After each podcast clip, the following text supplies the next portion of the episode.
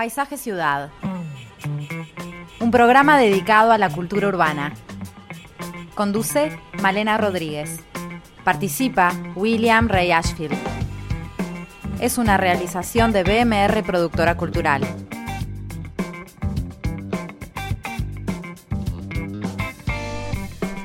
Hola a todos, bienvenidos a Paisaje Ciudad. Un día hermoso, divino, ver la plaza, las palmeras, con esta sombra bien marcada porque hay mucho sol. Hay mucho sol acá y no sé cómo está en el este hoy.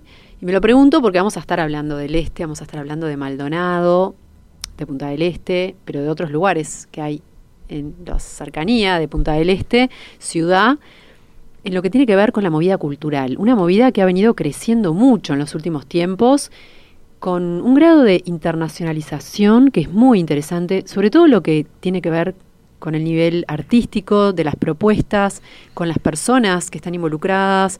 Eh, hay uruguayos, hay argentinos, pero hay otras personas también. Eh, desde hace mucho tiempo que está en Pueblo Garzón la, iniciativa de campo con Heidi Lender, que es una norteamericana que hace toda una movida allí de residencias. Hace poquito nos enteramos que eh, hay una nueva fundación, la Fundación Amoedo, que se va a crear en José Ignacio, con una presencia importante de, personas muy vinculadas al mundo internacional del arte.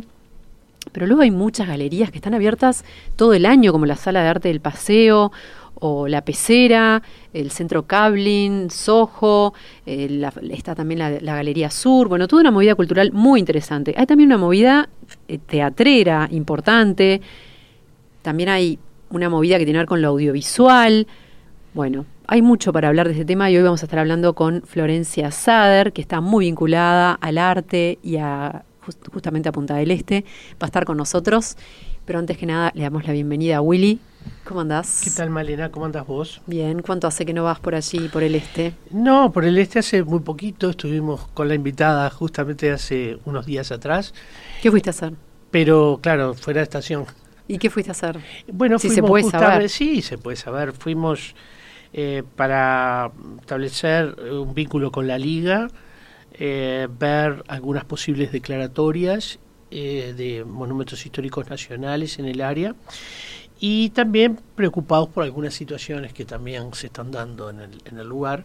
¿Situaciones de eh, altura, por casualidad? No, más bien estados de situación de algunos monumentos históricos, la necesidad de traslado de algunos o la necesidad de digamos, de, de, intervenirlos para, para, para, poder salvarlos porque yo tengo conservación es malo. Bien, bueno, y hoy vamos a hablar de...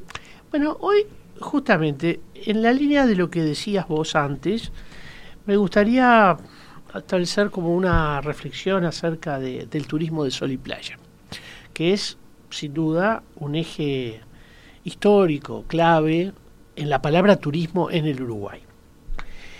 La experiencia europea, y yo diría fundamentalmente española, porque España juega un papel realmente protagónico en el contexto europeo en materia de turismo, no nos olvidemos que es el país con más turismo en el mundo entero, los, eh, los mayores guarismos están ubicados en España.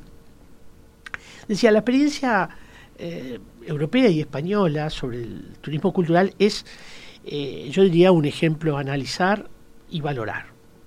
Y nos importa eh, tratar el camino, en particular de los españoles, porque a pesar del mayor espesor histórico que tiene esa cultura ibérica respecto de nuestro país, hay ciertos trayectos que debemos, que podemos comparar y que podemos considerarlos análogos y en alguna medida también puntos de referencia en común. En los años 60 y gran parte de los 70 todavía, el turismo de sol y playa, eh, yo diría, fue el eje fundamental de la oferta española, promoviendo grandes desarrollos inmobiliarios y hoteleros en la costa eh, ibérica mediterránea, por sobre todo, pero también en la Atlántica, en menor medida. España apostaba entonces con mucha fuerza a un turismo estacional que concentraba inversiones en determinados territorios, produciendo ciertos vacíos, en cambio, en otras regiones y provincias. Es verdad que ese turismo de sol y playas tenía una gran concentración en Andalucía, y Andalucía era la, el área pobre de, España. Pero eh, también generó que en algún momento hubiera una sobreinversión en ese lugar. La estacionalidad, por un lado, marcando momentos de, alta concentración de, servicios y de trabajos, así como la, fuerte regionalidad, podríamos decir, del área de costa y mar, produce un, entonces un crecimiento bastante heterogéneo en el territorio, al tiempo que podríamos decir asimétrico, ¿no? Porque si comparamos la misma Andalucía en el borde costero y la Andalucía de tierra adentro, encontrábamos inequidades, eh, diferencias enormes, asimetrías muy grandes. Pero los años 80 van a marcar, yo diría, un definitivo cambio de rumbo en las políticas turísticas, fortaleciendo dos aspectos importantes en el contexto español. Por un lado, el turismo interno, que empieza a entenderse que es un factor dinamizador y en alguna medida más ecuánime en lo que hace a la distribución de los recursos. Y por otro, el turismo de base cultural. Este cambio, eh, bueno, logró en pocos años, eh, podríamos decir, desestacionalizar esta actividad y poner en línea un turismo de invierno y media estación que hasta ese entonces solo tenían las grandes ciudades, Barcelona y Madrid. Eh, digamos que los, recursos económicos provenientes del turismo cultural permitieron una más mm, amplia eh, distribución de la riqueza, sobre todo en sectores que hasta entonces eran absolutamente ajenos a la oferta. Pensemos, eh, por ejemplo, pequeños pueblos a los que nadie iba y sin embargo tenían una riqueza cultural enorme, pero claro, alejados de, de, la fuerza de las políticas de sol y playa, eh, no, no, no, eran parte de digamos de, ese de ese sistema turístico ¿no? entonces aparece el turismo rural, el turismo productivo, el turismo de pueblos conectados con diversos momentos de la historia ibérica, el turismo de congresos y eventos, el turismo académico, importantísimo también. ¿no? ¿Cómo es ese?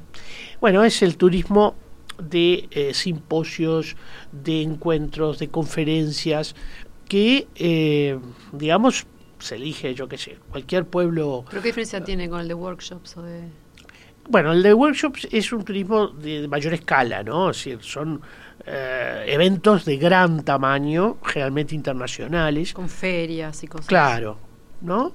Pero eh, podrían haber, eh, digamos, movimientos más, digamos, de menor escala, que sin embargo para un pueblo pueden ser muy significativos, ¿no? Si cuando se realiza Sepúlveda, por decir, un pueblo pequeñito, magnífico en Castilla, ¿no? Que en algún momento se empezaron a hacer una serie de encuentros académicos, algunos de los cuales me tocó asistir, y era muy interesante ver cómo en, pueblos que tienen de pronto mil habitantes, eh, la llegada de grupos de 40, 30 académicos tiene su impacto positivo en el lugar. Esa eh, experiencia, yo diría que todavía es parte de, una fuerte planificación y asociación a la gestión cultural, creo que debe ser para nosotros una materia de aprendizaje.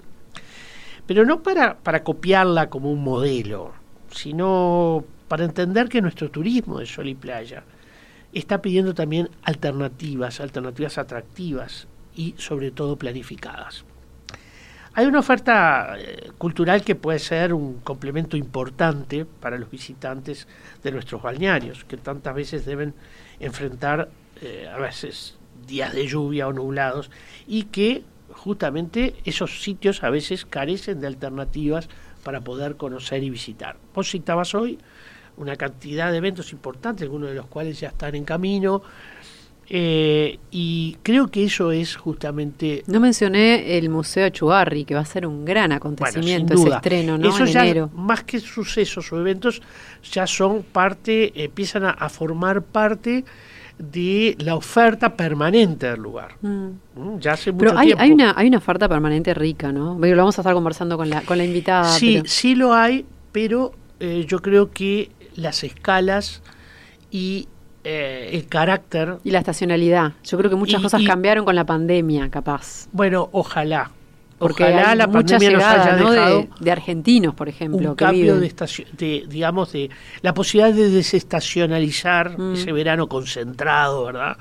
Que es lo mejor que le puede pasar a un territorio. O sea, un territorio que trabaja todo el año eh, no tiene las descompensaciones que tiene un territorio donde se trabaja exclusivamente, eh, digamos, este, en enero y febrero, ¿no? Mm. Y que cada vez, además, en- durante un tiempo atrás, eh, la estacionalidad era de 15 días o, o peor. Maldonado y Rocha son ejes fundamentales de la llegada de- del turismo internacional al país durante el verano.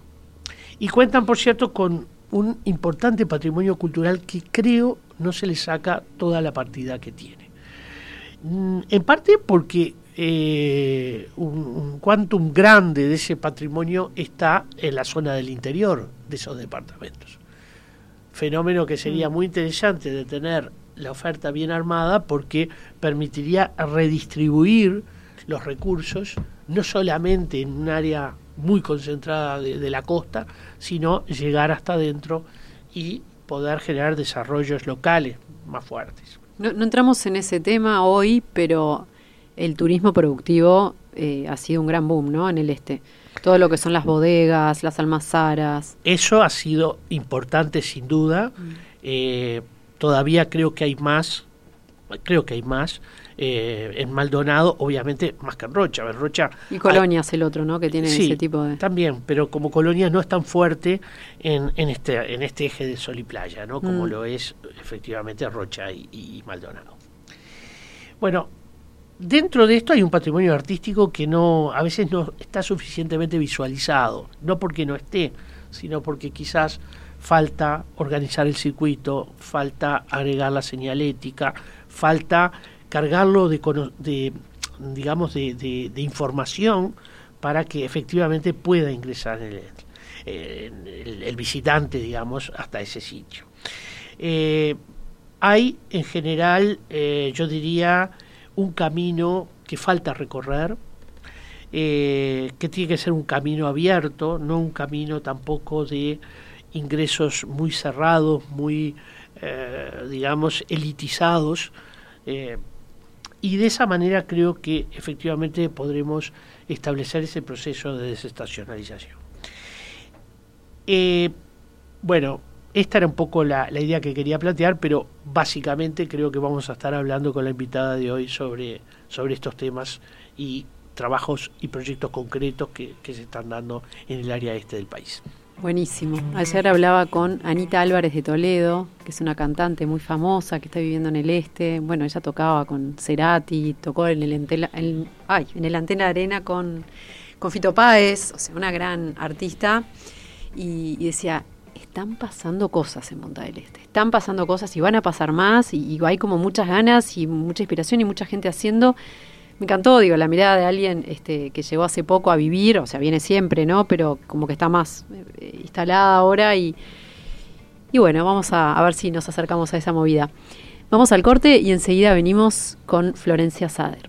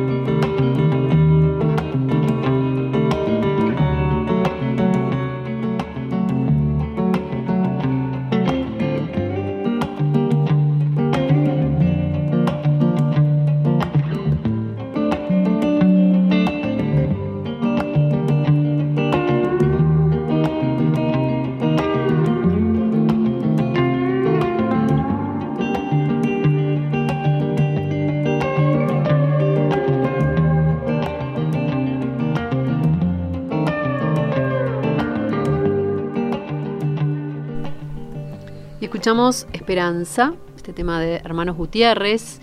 Y ya recibimos a Florencia Sadar, que es oriunda de Punta del Este, miembro de una de las familias fundadoras del balneario. Ella vive allí Estudió Administración para las Artes en la Universidad de Nueva York, se radicó por una década en Estados Unidos, donde trabajó en varias instituciones culturales como el Museo Guggenheim, el Museo de Arte de las Américas de la OEA, la Comisión para las Artes y las Humanidades de Washington, D.C. y el Centro Cultural del Banco Interamericano de Desarrollo. Regresó a Punta del Este en 2007 y bueno, allí trabaja en el negocio familiar, también es eh, concejal del municipio de Punta del Este en la, en la administración pasada. La administración pasada, sí. Bienvenida, Florencia. Bueno, muchas gracias por, por tenerme acá y bueno, y contestando la pregunta que hiciste al principio del programa, ¿cómo está Punta del Este? Lindísimo. Está lindo, ¿no? Muy lindo. De ahí, de ahí vengo hace un rato. Qué bueno. Quiero decir algo más que no terminé de ti, que estás con el... Eh, 48 Horas Film Project, que es este concurso de cortos, que es muy interesante, eh, que también estás a cargo de eso. Sí, esa es una, una iniciativa que en realidad es una franquicia de una competencia que se hace a nivel internacional, se hace más de 100 ciudades del mundo, y el desafío es eh, escribir, filmar, editar y entregar un cortometraje en 48 horas. Sí. A su vez, el corto ganador por la ciudad este, va y compite a nivel internacional. Está muy bueno. Tengo una amiga que compitió y ganó y la pasó muy ah, bien. Ah, mira qué bueno, qué bueno. Divino. Bueno, contanos un poco entonces cómo, cómo es que ha venido cambiando esta, esta movida, ¿no? Eh, en los últimos tiempos, qué cosas han influido. Hablamos un poquito de, bueno, el tema de la llegada de, más personas a vivir al balneario con la pandemia, uruguayos y argentinos, y no sé si de otros lados. Eh, contanos un poco. Bueno, o sea, creo que justamente con, con el tema de la pandemia eh, vimos un invierno muy atípico, eh, sobre todo con muchos extranjeros que, que, se quedaron, ¿no? O sea, inclusive europeos, americanos, o sea, había realmente un movimiento que, los que vivimos en Punta Este todo el año no estamos acostumbrados y mucha gente en cierta manera le perdió el miedo a Punta del Este en invierno. Siempre existía un poco la idea de, si vivo en Punta del Este, ¿qué hago? Bueno, yo que vivo en Punta Este te puedo decir que hay de todo para hacer. Es más, a veces, o sea, como que tenés la agenda llena y decís, no, voy a priorizar qué es lo que me interesa más. Y bueno, y creo que, eh, o sea, ese, eh, digamos, eso en cierta manera eh, actuó un poco como un disparador para varias iniciativas, bueno, que están pasando en este momento, ¿no? O sea, vos nombrabas algunas, o sea, como, bueno, el, el Museo de Arte Contemporáneo que está construyendo Achugarri, que este, si todo sale bien, que sabemos que sí, se va a inaugurar en enero de este año con una exposición del, del artista Cristo. Impresionante, eh, impresionante. bueno, primera vez que va a llegar algo así a, Me muero. Este, o sea, ya, ya nos tienen acostumbrados, o sea, a, cosas de altísimo nivel, o sea, ya, era divina, ya es divina la Fundación Achugarri con sus esculturas y con la obra de él su parque escultórico que lo estaban, este, inclusive lo estaban acondicionando más con esto del museo, bueno, que ya de por sí también la, obra arquitectónica es una belleza. Este, y que bueno, un poco eh, siguiendo lo que decía Willy de, de, que algo sea elitista o no, bueno, ahí creo que hay un excelente ejemplo de lo que hizo Achugarri, que es una fundación muy abierta y, la gente se ha adueñado mucho, o sea, ves gente de todo tipo, de, o sea, familias, o sea, de extranjeros, turistas, este, residentes, gente de trabajo de la zona. Que, se lo tomaron como un paseo de fin de semana y este y es realmente o sea un ejemplo o sea los de Maldonado lo visitan los de Maldonado lo visitan este y, y bueno o sea basta ir un día lindo de sol para, para ver realmente que, que está siendo usado durante todo el año. Y después estas galerías, ¿no? Que también funcionan casi todo el año, la mayoría, no, no todas, pero que uno puede ir cualquier fin de semana de invierno, ir a visitar eh, y encontrarse con arte no solamente de Uruguay, sino de Latinoamérica, de sí, con un gran nivel. Tenés, este, tenés varias galerías, vos las mencionaste al principio, tenés la Galería Sur en la Barra, la Galería del Paseo en Manantiales, eh, tenés también... Está Chipá también, ¿no? Está, este, sí, sí, Cipas en la 104, que, que bueno, quedó muy cerca de, lo que va a ser el Museo de Chugarri, que ahí hay una idea digamos, de, varios vecinos de esa ruta, que es una preciosura, son 14 kilómetros y medio que eh, unen la, la, ruta 10, que es la que va, eh, digamos, este, bordeando el mar, con la ruta 9, eh, de, eh, de, hacer, llamarla la ruta de las artes y, estoy promover, no sé, poner esculturas en espacios públicos y qué sé yo. Y después tenés también otras cosas que están pasando interesantes, un poco volviendo a lo que en su momento fue la zona histórica de galerías de Punta del Este, que era, o sea, más eh, la zona de la península, ya cerca del faro, donde alguna vez funcionó Galería Sur. Es verdad, eh, eh, que funcionó en el Hotel Palace. Claro, en lo que era el Palace Hotel, o sea, en el costado, en esa una calle que se llama la calle de las Palmeras este, Juan Díaz de Solís creo que se llama, pero o sea, le llamamos la calle de las Palmeras. Este, la galería de Gustavo Tejería también, o sea, que y donde todavía hay un ambiente urbano que es magnífico, ¿no? que se ha preservado en alguna medida, por más que han habido sustituciones, uno ve en, en esa zona de la punta de Punta del Este eh, un área muy baja en altura, Creo que ahí incidió bastante la operativa del Faro, según me informaban la otra vez, la necesidad de que fueran bajas. Pero todavía uno puede ver casas de los años 30, 20, 40, ¿no? Eh, hasta hace no mucho yo recuerdo que habían algunas casas todavía de chapa, quedarían muy poquitas, mm, una o dos, y algunas casas que tenían ese sabor de más bien de los anglos que visitaban o pasaban su verano en, Punta del Este. Bueno, existen todas esas casas que estás hablando, existen y por suerte están en buen estado. Sí, sí. Pero bueno, un poco contándote, o sea, que, que ahí, o sea, un poco volviendo a, lo que en un momento, o sea, las galerías eh, se habían ido de ahí, se habían ido más para la zona de la barra y eso. Hay algunas iniciativas interesantes que están pasando. Una es eh, Soco, que es un espacio de dos gestores culturales, que son Pía Susaeta y Gustavo Moraes, que bueno, que están este, organizando exposiciones, encuentros, charlas, y también algo muy interesante que es este paseos, por ejemplo, a Montevideo, a museos, a fundaciones particulares. Este, así que, o sea, están con una actividad brutal. Eso es interesante, ¿no? O sea, la capacidad de invertir. Es decir, mm. Maldonado visita a otros departamentos, ¿no? Normalmente íbamos a Maldonado. Eh, la, Claro, yo creo que en eso es importante que hay hoy una masa crítica mucho mayor que hace 20, 25 no, años. Eso, eso sin duda. Y bueno, y cerca de Soco también hay, hay una, una, algo que la verdad que, o sea, a mí personalmente me, me, da mucha satisfacción.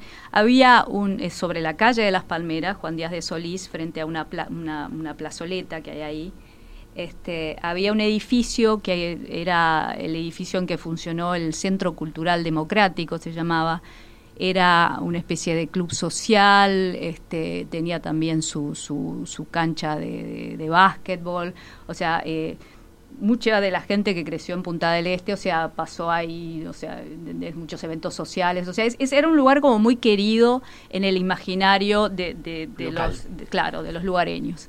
Y estaba abandonado hace años, este, había sido comprado por, por este, unos argentinos, o sea, sin en realidad saber, eh, o sea, el valor afectivo que tenía este, este edificio para la comunidad.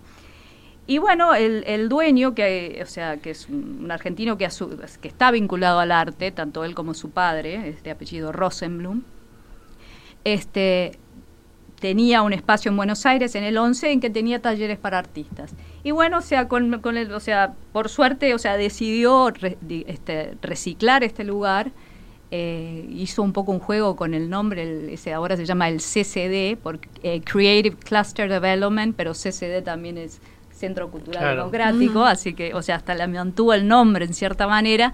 Y es una sala de exposiciones este, de, arte contemporáneo, hubo hace poco algo de poesía. Sí, yo vi varias cosas por, por Zoom de poesía en ese lugar, sí, o sí creo por YouTube, no me acuerdo.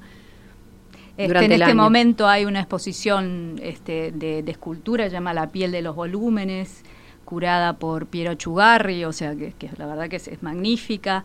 Así que bueno, o sea, son esas cosas que te dan satisfacción, ¿no? De, que se recupere un, edificio este, que o sea, podía haber tenido una suerte totalmente distinta. Sí, incluso cuando hay quiebre de memoria, porque yo, por ejemplo, no lo conozco y soy puntaesteño, fui durante décadas. Entonces, eh, es interesante eso, el de recuperar eh, partes de esa ciudad que no estaban ya en la memoria de nadie, salvo de los mayores y que me parece que le hace muy bien, sobre todo a estos lugares que tienen mucho impacto global y que tienen estas cosas realmente son buenas. Me parece muy interesante también eh, la parte arquitectónica, que en muchos casos, eh, por ejemplo, el Museo Chubarri, que va a tener una propuesta muy interesante desde el punto de vista arquitectónico, esta fundación que también estuvieron anunciando hace poquito de, de Ana Amoedo, es residencia artística, ella es nieta de Amalita Fortabat, o sea, con un, este, nada, un pedigre artístico muy fuerte. Em, es allí van a estar eh, recibiendo a residentes y al final de la residencia los artistas que participan van a participar en Miami Art Week, o sea que esto está buenísimo también, un comité de selección integrado por personas de, yo qué sé, del Museo Tamayo de México, de, lugares muy este, renombrados, ¿no? De Bélgica, de Nueva York. Y, cómo ese, ese lugar va a ser también un lugar eh, muy raro en su edificación, muy artístico por parte de Eugenio Jiménez, creo que es el, eh, Eugenio Eduardo o Edgardo, Edgardo Jiménez. Edgardo Jiménez, es un argentino que también muy artístico, con una arquitectura con colores estridentes. Sí, Te cuento que eh, estuve visitando el espacio, o sea, el fin de semana pasado con la curadora que se llama Violeta Mancilla, que es una santafesina, o sea, que se, se instaló y bueno, se vino especialmente para Se vino especialmente, aparte de, o sea, este era top secret, digamos, el, proyecto. Parece que el pobre no podía decir nada que estaba haciendo en, Uruguay. Todo el mundo decía, ¿qué te pasó? Porque, o sea, que te desapareciste del mapa. Y este bueno, y estuvo coordinando, porque creo que el, digamos, el, edificio, o sea, es, era una construcción ya existente en el predio de, de, de los Fortabaldo, o sea, era como una casa de casero más retirada de la casa principal y lo que fue fue acondicionado, o sea, fue reformado y acondicionado y como vos decís pintado por estos, estos colores muy fuertes, este, es más yo lo vi en su momento sin saber lo que era y para sacarle fotos porque digo, ¿qué es esta mm. casa tan loca? ¿Quién va a vivir acá? Es en, la casa de, de Amalia Fortabat que estaba en el golf no, en, José Ignacio. Ah, de José Ignacio. Esto es en José Ignacio. Incluso es, como en un bosque, ¿no? Es como apartado. Eh, en realidad no, es, es como la entrada de José Ignacio, eh, ni bien entras, este, está ahí. O sea, eh, si, si, o sea, hasta se puede ver, te diría, casi se puede ver de la ruta. Y este Parece como una, ahora, ahora lo recuerdo, sí. Parece como una mastaba egipcia que está pintada con... parece una pieza escultórica en realidad. Y, bueno, justamente, o sea, adentro la, la, casa es todo lo contrario, es muy blanca, muy muy aséptica, sí, o sea, un poco, o sea, me explicaba la curadora para para que, digamos, no, no le influya a los artistas y puedan dejar fluir su, su creatividad. Y está pensado, bueno, son ese van eh, son residencias de artistas que van de a dos, este, y, bueno, comparten el espacio y bueno, o sea, crean en ese, en ese Está buenísimo. Y después cómo se ha incluido también el arte en las propuestas hoteleras. Más viejo, toda la movida de Vic, ¿no? Con su, incorporación de, murales, de grandes pinturas en, distintas eh, distintos lugares que tienen. no, aparte en, el caso de Vic, o sea, eh, los artistas como co-creaban las habitaciones. Claro, hay una componente de interiorismo asociado a la artisticidad. Este, y hace poquito estuve en un lugar este, que son unos domos que hay en Laguna de Sauce, de Portezuelo, no, Laguna de Sauce no, Porte, Sauce de Portezuelo. y, y, también ahí también incorporaban arte, o sea, como que esto de tener presente esa sensibilidad artística para decorar, o sea, pero con artistas, o sea, interesante, ¿no? Cómo incluir el arte en, los ambientes, más allá de, digo, para vivir, para habitar. Eh, como que eso también genera como otras movidas. Claro, o sea, y, siguiendo un poco lo que estás diciendo, y, casi vecino a, esta fundación de, Amalia Moedo, está la Posada Llana, que está haciendo, trajo, eh, o sea, eh, está haciendo un domo por el artista James Turrell, que es un americano, que, o sea, que trabaja, o sea, con la arquitectura y la luz, este, tanto con la luz natural como la luz artificial, arma como unos espacios, o sea, y bueno, entonces ahí va a haber como un mini circuito cultural, inclusive creo que se está planeando la inauguración de, estas dos cosas juntas, o sea, porque va a ser, o sea, un, circuito artístico dentro de José Ignacio. Sí, es interesante, ¿no? La, la, como la, esa, ese conjunto de acciones cercanas eh, tiene una capacidad sinérgica enorme, ¿no? Entonces hace que efectivamente se vaya transformando en un sitio de referencia para, para el arte contemporáneo. Por supuesto. Y esto que se corona también con un evento importante, ¿no? En enero, que es este arte, que es una feria que cuántos años lleva ya. Y por lo menos debe llegar eh, cinco o seis, debe llevar, este, si no más.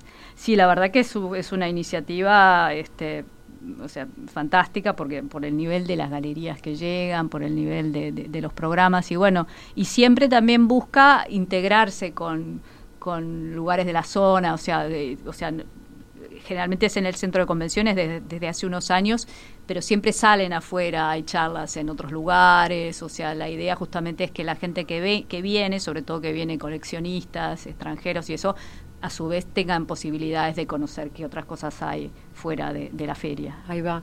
Bueno, muy fuerte toda la parte del arte, pero ¿qué pasa en los otros rubros de la cultura? ¿Qué pasa con el teatro, por ejemplo? Bueno, hay, hay, o sea, no, es tanto, digamos, lo, lo, que, no es tanto mi fuerte, entonces, o sea, no, no, no sé tanto, o sea, hay grupos de teatro, hay también una gran movida desde el punto de vista audiovisual, este, que, que, bueno, hay, está, hay una iniciativa eh, que, de hacer una especie de zona franca audiovisual, eh, que se llama, lo está liderando Nicolás Aznares, o sea, de, un programa ya Punta del Este Film Studios. Que está bastante avanzado, ¿no? Ya están por empezar a, está bastante, trabajar. Está bastante avanzado, o sea, la idea es hacer creo que una especie de campus, o sea, hacer, hacer un, un, espacio donde hayan estudios, o sea, donde puedas ir a, ir a, ir a filmar tu película. Este... Y que funcione un poco como zona franca, no sé, tiene unos Claro, la idea, claro, es que sea como una zona franca audiovisual, porque obviamente que cada vez que vas a, utilizar un lugar como locación tenés impuestos para pagar a la ciudad y qué sé mm. yo, y también dependen de cada ciudad, o sea... Básicamente lo que importa es la generación de trabajo. Y por supuesto también el posicionamiento del país a través de la propia expresión artística. ¿no? Bueno, una cosa que me contaba justamente gente eh, más involucrada en el tema audiovisual fue que el tema de la pandemia, o sea, a Uruguay nos benefició porque, bueno, eh, fuimos de los países que estuvimos menos cerrados. Entonces se filmó muchísimo en Uruguay, cosas que ni siquiera, o sea, hasta reality shows para, no sé, para otros países. Este. Eso fue motivo de algún, de algún eh, programas de algunos de nuestros programas porque efectivamente estuvieron filmando acá en la plaza así que eso generaba una, una movida urbana más allá de la movida económica y específica en el campo que lo hacía muy interesante y posicionaba obviamente el país en otro en otro lugar no y sí este y bueno, yo creo que un poco siguiendo el editorial que hiciste vos, Willy, al principio, eh, está pasando, está pasando que, todas estas este, iniciativas están contribuyendo a, darle otro atractivo al, al, departamento de Maldonado. Obviamente que, o sea, siempre la difusión y de que la gente se entere de las cosas y sobre todo se entere a tiempo de poder planificar, ir y qué sé yo, siempre es un desafío, no me preguntes por qué. Este, pero es un tema. porque, Sí, no, el tema artístico, por ejemplo, eh, está buenísimo porque, claro, tiene su manera, ¿no? Su forma de, manifestarse. Estoy pensando, por ejemplo, en espectáculos, ¿no? Esa cosa más masiva que la gente va y asiste a un lugar y que eso genera otras, este, otras externalidades, como quien dice, de, de, generar más movimiento en un café, en un restaurante, en no nos olvidemos que Punta del Este nace con los festivales de cine, o sea, Punta del Este nace antes, pero el gran posicionamiento lo logra con aquellos festivales de cine, ¿no? Entonces, esto me parece que también es interesante, ¿no? Cuando llegan los grandes actores eh, y, mm. y, claro, se empieza a hablar el mundo del lugar. No, no, no, con seguridad no te estás refiriendo a eso. No, me refería más a espectáculos, eh, artes escénicas, ¿no? O sea, en una época me acuerdo que el Hotel Conrad tenía muchos espectáculos, mm. agregaba mucho movimiento. Que formaba parte de la cadena, ¿no? Claro, realmente fue como un activador muy grande, porque siempre traía tal o a cual. Obviamente había un público muy fuerte de brasileños que venían especialmente ese fin de semana, se tomaban un avión, pero había una movida que ahora no sé cuán activa está. O sea, estamos hablando de una gran activación, pero hay que ver en qué planos, ¿no? Claro, o sea, quizás, o sea, esa va a ser de las cosas que va a ser un poco más difícil eh, volver a reactivar tan fácil, ¿no? Eh, que todo este tipo de cosas precisan de, una masa crítica de gente que esté dispuesta. Igual, o sea, yo creo que, que, eh, las ganas de la gente está de, volver a los espectáculos, de volver a, las cosas presenciales. Y, sí, y no nos olvidemos también que tú citabas, Malena, el caso del, del Conrad, ¿no? Eh, Enjoy o con los distintos nombres que fue tomando. Pero es verdad que ese es el sector que sintió más los efectos de la pandemia. ¿no? La hotelería realmente se vio muy afectada. Y redimensionada Aquí también. en el mundo entero. ¿no? Sí, porque acá se dio esto del turismo interno, ¿no? No todos los hoteles, pero muchos hoteles realmente encontraron, me parece, una oportunidad de, de, de recibir otro tipo de turismo al cual se adaptaron Sí. también. Y eso me parece que fue muy claro en Pero Colonia. las grandes cadenas son las que las más lo, lo sufren y es lógico, porque están acostumbrados a un sistema y un ritmo de... Por ejemplo, el Hotel Sheraton de Colonia hizo una gestión muy buena, este, recibiendo con nuevas ofertas, con otro perfil, o sea, cambió totalmente su estrategia, ¿no? Y, y- y- y ofrecieron otros precios, otro tipo de pero en un servicios. lugar distinto también y Sí. yo creo que Y no, y esto, son por ejemplo, comparables. el domo este que te decía que visité el fin de semana, eh, que queda ahí en la- que son, es un lugar chico, o sea, no son muchas habitaciones, pero me decía, durante la pandemia estuvo siempre llenos, mucha gente moviéndose, entonces Sí, todos estos eh, eh, lugares es han recibido mucha gente de, de- de. Uruguay. Sí.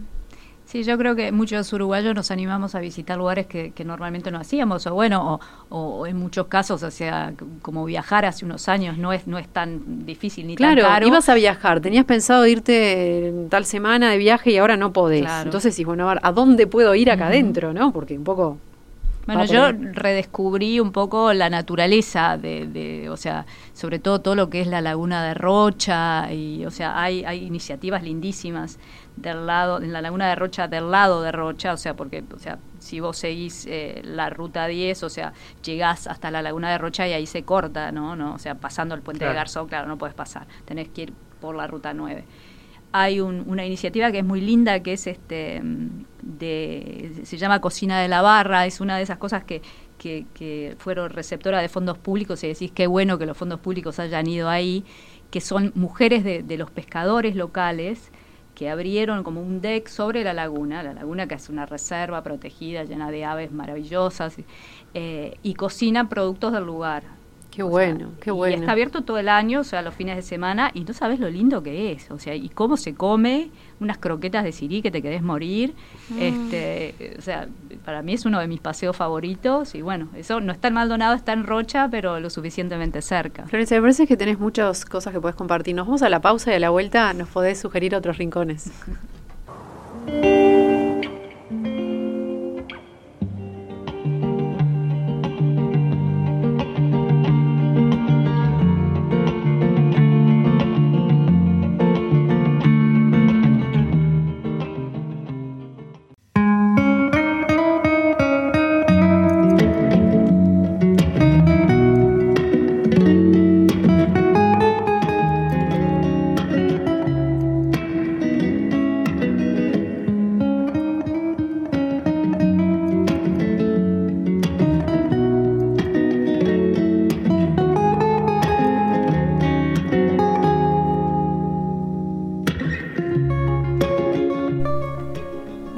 Florencia Sadar que nos haga alguna recomendación más, porque aparte ella tiene una mirada este, particular, porque está casada con un extranjero, entonces seguramente puede percibir eh, otras cosas a través de, de- su pareja. Contanos que, alguna otra actividad o, lugar que, que esté bueno mencionar.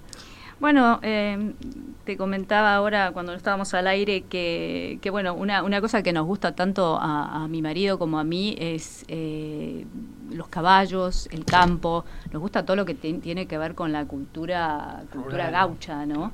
Eh, y bueno, y hay ahí yo creo que un potencial, este, o sea, hay en, en todo el departamento, en todo el país, este, las famosas criollas que bueno, que tienen sus detractores, o sea, por el tema de, de- de los caballos y qué sé yo, pero realmente son un- una, una demostración de, de- de una parte de nuestra cultura que muchas veces en la ciudad, o sea, yo hablo con amigas mías de, de acá de Montevideo y me dicen, bueno, yo fui una vez hace millones de años, o sea, y están por todos lados. Y, y los extranjeros van y, y se vuelven locos, porque bueno, es, este, es algo realmente muy típico que, que no estamos quizás aprovechando como deberíamos. Inclusive te comentaba que hace unos años eh, con mi marido y un amigo francés hicimos eh, la cabalga- eh, fuimos a la Patria Gaucha en Tacuarembó. ¿Cuánto, cuánto rato fueron? Y no porque ahí pueden ser días o... bueno, hicimos días porque hicimos una cabalgata que era una, cabal- una cabalgata que, y- y, o sea, ibas dentro de Tacuarembó Mm. hasta, hasta la Patria Gaucha y te ibas quedando en, en diferentes estancias. Este, a la meseta, ¿no? Ah, no. eh, Ah, no, ¿la meseta de Artigas o la No, patria no, gaucha? no, son dos cosas. O sea, a la patria gaucha. La patria bien. gaucha es, es- es, Sí, sí, este, en el centro de Tacuarembó. En el centro, sí. Que es como una, y en una el centro muestra. del país. Sí, claro. Y terminás desfilando, digamos, o sea, el, el desfile en que entras, que entras con, entras con lo que llaman las aparcerías, este es de 3.000, 3.000 caballos, o sea, y bueno, y es muy fuerte. ¿no? Claro, para un extranjero realmente es un impacto. Para nosotros también. No, no, para los- todos, yo creo. No es para solo para un Sí, extranjero. no, yo creo que es lo que decimos a veces que le damos la espalda al campo. La vez pasada vino Lopecito y nos hablaba de un montón de cosas. Sí. Que es, es difícil traerlas a la ciudad o hablar de ellas en la ciudad. Uno tiene que ir y vivirlas para poder saber de qué se Tal trata. cual, o sea, yo, o sea, el, el otro, eh, hace poco estuve, cuando, cuando estuvo la rural del Prado, bueno, o sea, y bueno, me, o sea, me encanta, bueno, y sí digo, bueno, cuando el campo se, se viste de gala y viene a la ciudad, ¿no? Claro. Este, Es que es un poco así. Y es un poco así, ¿no? Pero bueno, hay realmente en nuestro campo hay cosas maravillosas, o sea, que, que o sea, no solo como uruguayos podemos disfrutar, sino que, o sea, sobre todo los extranjeros eh, las ven como muy autóctonas y son muy autóctonas. Pero retornando a Maldonado, Maldonado tiene una, un área rural muy importante, que es verdad que ha sido, está siendo recolonizada, ¿no? Eh, viejos paisajes eh, de campo muy orientales, podríamos uruguayos, empiezan a aparecer con presencia de olivos y otros que, ojo, no, no es una crítica porque me parece que en muchos casos están muy bien hechos los parquizados, las áreas nuevas productivas. Eh, creo que es un valor agregado. Pero es verdad que uno, cuando va más cerca de Aiguá, se encuentra realmente con, con campos que están como, lo yo digo siempre, como lo vieron los españoles en el siglo XVIII cuando llegaron allí. O sea que hay todavía partes muy interesantes que, en la medida que no le afecta la forestación, en la medida que no le afectan producciones nuevas, siguen si- estando en una dimensión muy auténtica, ¿no? Bueno, un poco sí, siguiendo eso, y, y creo que, que vos lo mencionabas, eh, está, bueno, la- lo, que está pasando en Pueblo Garzón, ¿no? O Claro. sea, que ahí tenés un pueblo que, que bueno, que o sea, es eh, muy autóctono en cierta manera, pero bueno, al, al haber, este, primero al haber recalado Francis Malvan con su restaurante, después este, de la- las bodegas de Garzón, de Bulgeroni, y después una movida artística, este, o sea, hay, varias galerías, eh, Black Gallery, una que se llama Photology, y, y sobre todo este proyecto que está llevando adelante esta norteamericana Heidi Lender, de, que hace eh, una especie de festival de arte y que se interviene todo el pueblo, que esto es a fines de, fines de diciembre. Que estaba antes también Luis Fabini, ¿no? Digo, lo traigo porque retrataba a los gauchos de una manera claro, maravillosa. no, unas fo- fotografías. El gaucho de América, ¿no? Porque él fue tomando fotos. de- Claro, él, él este, hizo un proyecto que se llamaba Gauchos de las Américas y fue viajó por toda América este, sacándole fotos a los diferentes tipos de, de, de personas vinculadas al caballo. Bueno, Mm. y, y los este- vaqueros, los hay muchos nombres diferentes para nombrarlos. Sí, Mm. sí, sí, sí. Bien, tengo varios mensajes. María Luisa que nos dice, es cierto que las redes... No, perdón, este no. Pensando en bodegas, establecimiento Juanico de familia Deicas es una joyita patrimonial. ¿Saben dónde se consigue el libro del abuelo? No sé. Otra interesante es la de vuestra patrocina- patrocinante Marta Méndez, Jiménez Méndez Bouza y algunas de Carmelo. Achugarri es un ídolo. Después hay más población estable, con buen nivel cultural, uruguaya extranjera y, bien- y buen poder adquisitivo. Eh, mm, ¿Qué más? Festival de Teatro, Gastronomía de Pedragosa Sierra, actividades en Plaza México con muy original artesanía, las almazaras propias, asesorados por la ingeniera Isabel Mazzucchelli. Bueno, hay mucho para, para destacar, ¿no? Del este. Eh, También está bueno saber cómo es que se relaciona la actividad este, artística, mu- museística, con eh, la turística. Y eso precisamente le preguntamos al subdirector general de Cultura, Fernando Cairo, que nos decía lo siguiente. La interrelación entre el turismo y la cultura en Punta del Este en verano eh, se incrementa eh, notoriamente. Los turistas, eh, muchos de ellos por lo menos, son ávidos en conocer las propuestas que los museos de la zona este ofrecen. Por eso es importante que los museos tengan una programación variada, que atraigan nuevos públicos, que renueven sus colecciones, que realicen actividades de extensión cultural para atraer a esos públicos. Y existe una propuesta variada, distintos tipos de museos que pueden visitarse. Generalmente son sin costo, por lo menos los museos públicos, por una disposición legal. Y, bueno, se nota, hay un público distinto que concurre en el verano al que lo hace en el invierno. En el invierno hay turistas que vienen los fines de semana o en las vacaciones de julio o en Semana Santa, que también se suman a las distintas propuestas, pero las programaciones están dirigidas a la población estable en el verano, que dicho sea de paso, hay muchos extranjeros que se quedan a vivir en Punta del Este y que también pesan y se notan a la hora de realizar las propuestas, porque son los que se acercan con o tienen más receptividad y en el verano que se incrementa notoriamente. Para nosotros son dos temporadas este, o dos eh, periodos diferentes y hay que trabajarlos en forma distinta. El personal de los museos eh, públicos en el verano se incrementa notoriamente por esa misma necesidad. Bien, bueno, hay mucho, ¿no? Mucho en Punta del Este. Em, te veían este que anotabas, Florencia, algunos lugares más para nombrar. Sí, o sea, porque bueno, en realidad, obviamente que, lo que dije, o sea, es como una versión editada, o sea... Lo que nos vamos acordando y lo que investigamos. Claro, claro, este, pero bueno, hay lugares que, que están consagrados y que llevan muchísimos años, este, como el Museo Rally, el Centro Cultural Cable. Muy interesante el Museo Rally, tiene una colección internacional fuerte. Este, y, bueno, también un poco como decía Fernando Cairo ahora, o sea, hay este, lugares gestionados desde lo público, o sea, como la azotea de Aedo, o sea, que tiene su actividad, sobre todo más en verano que en invierno, pero tiene, tiene su actividad. y es muy lindo ir en verano porque es, abierto en el jardín. precioso, tiene sus conciertos, conferencias. Este... Casablanca también, Casablanca se llamaba... Eh, era todo como una construcción blanca. Estás hablando de Pueblo Blanco. Pueblo Blanco. Pueblo No, no, existe más. No existe más. Centro cultural hace unos años. Sí, sí. Este, bueno, después tenés o sea, diferentes eh, salas de exposiciones en, Maldonado, en la Casa de la Cultura, tenés el Museo Masoni, o sea, tenés hay, hay un circuito, o sea, o sea, en realidad, o sea, un poco nos cierto que al principio nos enfocamos en lo nuevo, ¿no? O sea, eh, pero bueno. Está el museo, el que está cerca, el Museo del Mar, ¿se llama? Museo del Mar. Museo del Mar es hermoso. esos, yo creo que esas infraestructuras son de todo el año, funcionan todo el año y eso es importante. Yo tengo mis dudas sobre lo que dice mi amigo Cairo acerca de que hay que tener propuestas diferenciadas. Sí, tiene que haber matices entre lo que se ofrece en invierno y en verano, obviamente, porque eh, cada una de esas estacionalidades plantea necesidades propias. Pero a veces pienso que eh, justamente esto que hablábamos, ¿no? las infraestructuras permanentes, o la continuidad de ciertos eh, proyectos que de pronto tienen que salir de la especificidad de enero, ¿no? Y de pronto estar en febrero o marzo. Yo recuerdo un evento netamente deportivo como eran eh, las carreras de Fórmula 3 que se realizaban más cerca de marzo.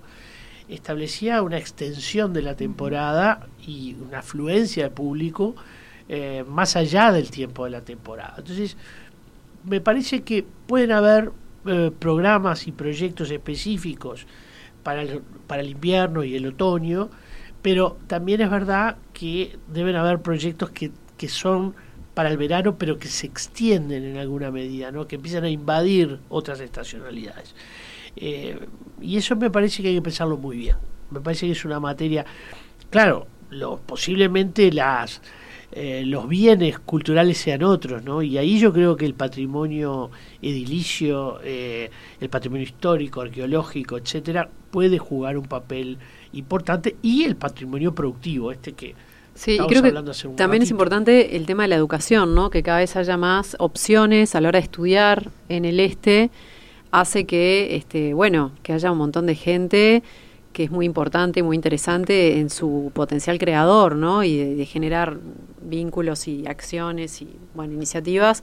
Así que eso también, este, eh, hablando hoy justamente de, del sector audiovisual, que está esta New York Film Academy, que mañana están egresando varios, eh, varios alumnos que tomaron un curso puntual de poco piloto para ver, pero hay como intenciones de instalarse a nivel regional aquí. Claro, y eso, y eso va a demandar, o sea, un montón de mano de obra especializada, ¿no? Un montón de técnicos, o sea, porque las productoras vendrán con parte de su personal, pero mucho personal va a ser local y ahí va a haber una, oportunidad de trabajo importante para, para la gente que se está capacitando dentro del audiovisual en Uruguay. ¿Estás todo el tiempo allí en Punta del Este?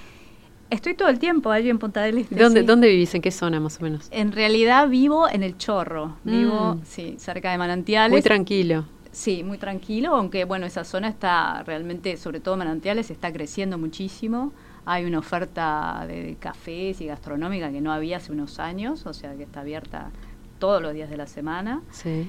Y, bueno, y por trabajo voy todos los días a la península, así que... Este, y así si te preguntamos algo así de lo que más disfrutás hacer, de las bueno de las cosas que más disfruto bueno Punta del Este tiene la belleza de que si te levantás no sé una horita antes podés salir a caminar por la playa con tu perro no o sea, o sea bajo caminando voy por ahí o sea meto media, horita, 40 minutos de caminata. Lo, mejor que me podías decir, ver el amanecer de hacer las cosas más lindas. Este, y aparte, bueno, tiene lo lindo que puedes hacer la misma caminata todos los días, pero siempre va a ser diferente, porque el mar es diferente, porque, o sea, te encontrás, no sé, desde un pingüino este, vivo que lo tratás de rescatar y qué sé yo. Siempre hay alguna aventura en Punta del Este, sobre todo en invierno. Buenísimo. Bueno, Florencia, muchísimas gracias. Nosotros novedades tenemos algunas que tienen que ver con fútbol. Mirá qué raro, pero es así. 29 de diciembre de 2011 se creó oficialmente el Grupo de Estudios de Fútbol del Uruguay eh, dentro de la Facultad de Humanidades y Ciencias de la Educación, el GREF, GREFU. Se trata del primer grupo uruguayo de estudios académicos sobre el tema. Este año el GREFU cumple 10 años, una década, y el martes próximo martes 26 de octubre de 14 a 16 horas va a haber un evento conmemorativo donde va a haber este, distintas conferencias de, personalidades del entorno del fútbol. Bueno, va a ser vía streaming, em, con participación libre y gratuita. Podrán ver este link en nuestra nuestro Facebook no, y en nuestro, en nuestro Instagram, paisaje.ciudad.radio. Es, es interesante que se produzcan em, estos eh, que se formen estos grupos de estudio que son muy académicos, muchos de ellos tienen tesis de maestría o de grado o incluso de doctorado en las áreas del deporte. Eh, y bueno, empezar a estudiar ya no tan desde el periodismo histórico o desde el relato o la crónica, sino empezar a estudiar con eh, digamos, con mucha precisión, con una, un enfoque científico, ¿verdad? El mundo del fútbol o el mundo del deporte en general, ¿no? En este caso es el mundo del fútbol que para el Uruguay es sin duda importante y que requiere también sus espacios académicos de abordaje, como existen en Europa, eh, que tienen, por cierto, toda una, una línea de trabajo bastante larga en el tiempo. Buenísimo. Bueno, muchísimas gracias, como te decía, y nos vemos. Bueno, muchas gracias por invitarme. Bueno, también, o sea, pido disculpas, o sea, como dije, era una lista editada, seguramente me he olvidado de muchísimos lugares y muchísimas iniciativas que hay en, Punta del Este y en Maldonado, eh, pero, pero bueno, este muchas gracias hay que ir hay que ir y descubrir. hay que ir hay que ir a descubrirlas totalmente de todas maneras me parece que es importante el enfoque que se le dio para ver justamente un espacio de los más dinámicos en términos culturales que tiene el país, dinámicos por lo que está cambiando, no necesariamente quiere decir que todo está creciendo, hay muchas cosas para hacer en el sitio, pero sí es verdad que es de los eso de los lugares que más transformaciones está teniendo y en muchos casos también liderando verdad eh, la actividad en campos como el arte, sin duda. Excelente. Bueno, nos vamos yendo, son casi las 3 de la tarde y creo que se está nublando, espero que no. Los dejo y nos vemos en una semana, Willy. Y viva la radio, ¿no? Viva la radio. que pasen bien. Paisaje Ciudad. Un programa dedicado a la cultura urbana. Conduce Malena Rodríguez.